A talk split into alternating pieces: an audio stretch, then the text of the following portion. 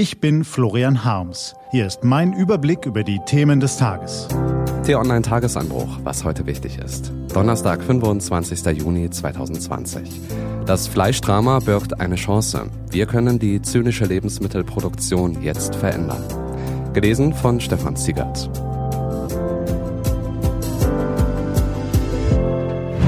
Was war?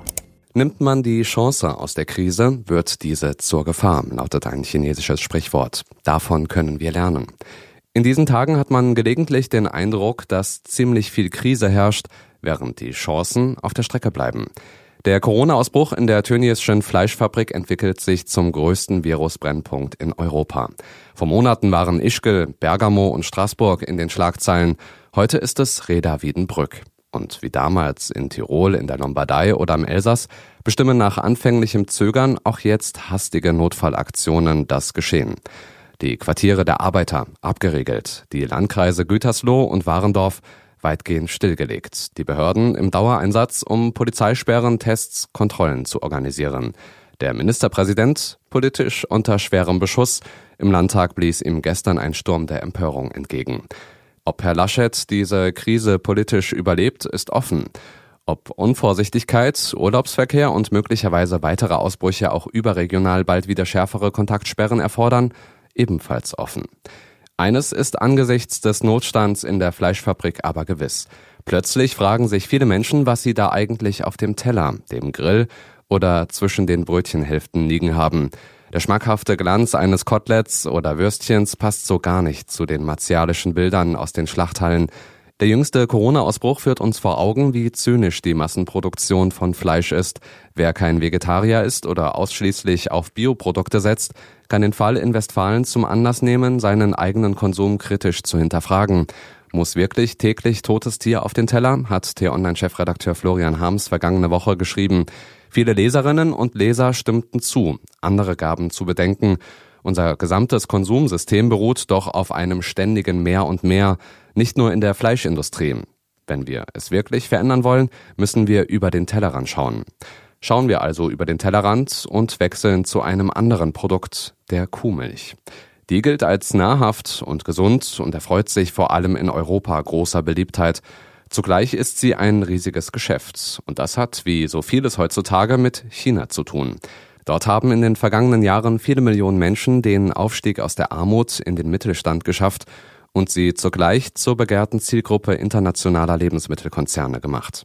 Rund 20 Milliarden Dollar geben die Chinesen inzwischen für Milchpulver aus pro Jahr. Ein Bombengeschäft.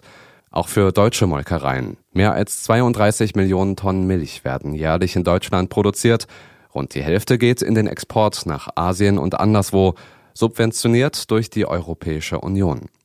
Damit die Kühe in den Großstellen möglichst viel Milch geben, bekommen sie Kraftfutter aus Soja. Das wiederum stammt aus Südamerika, vor allem aus Brasilien. Angebaut wird es auf Plantagen, die Sie vielleicht in den vergangenen Wochen in der Tagesschau gesehen haben. Es sind die makellosen grünen Flächen, die sich in den Regenwald fräsen. Soja aus Brasilien für Kühe in Europa, deren Milch als Pulver nach China verkauft wird. Es ist ein durchoptimierter Kreislauf, der bei betriebswirtschaftlicher Betrachtung außerordentlich lukrativ ist. Bei nüchterner Betrachtung ist er pervers. Er zerstört Lebensraum, schadet dem Klima, degradiert Tiere zu Maschinen und verschwendet Millionen an Steuergeld. Zurück nach Reda Wiedenbrück. Schauen wir auf das dortige Drama, dann könnten wir ja einfach einmal den Kopf heben, über unseren nationalen Tellerrand schauen und uns fragen, wollen wir das eigentlich weiter unterstützen? Dieses ausbeuterische Geschäft mit Fleisch, Milch, Fisch, Getreide, Zucker, Wasser und vielen anderen Lebensmitteln? Oder stellen wir es in Frage und sind bereit, auch unser eigenes Verhalten zu verändern?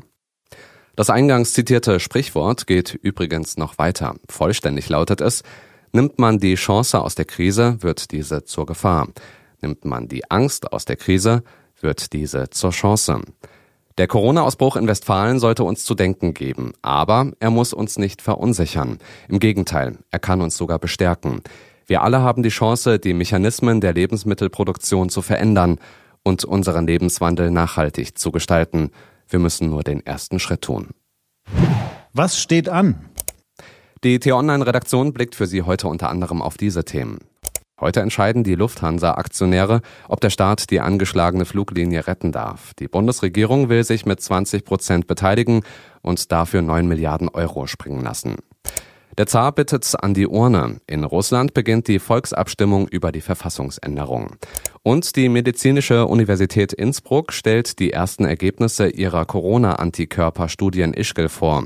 Sie könnten wertvolle Erkenntnisse im Kampf gegen Covid-19 liefern. Diese und andere Nachrichten, Analysen, Interviews und Kolumnen gibt's den ganzen Tag auf t-online.de. Das war der T-Online-Tagesanbruch vom 25. Juni 2020, produziert vom Online-Radio- und Podcast-Anbieter Detektor FM. Den Tagesanbruch zum Hören gibt's auch in der Podcast-App Ihrer Wahl kostenlos zum Abonnieren.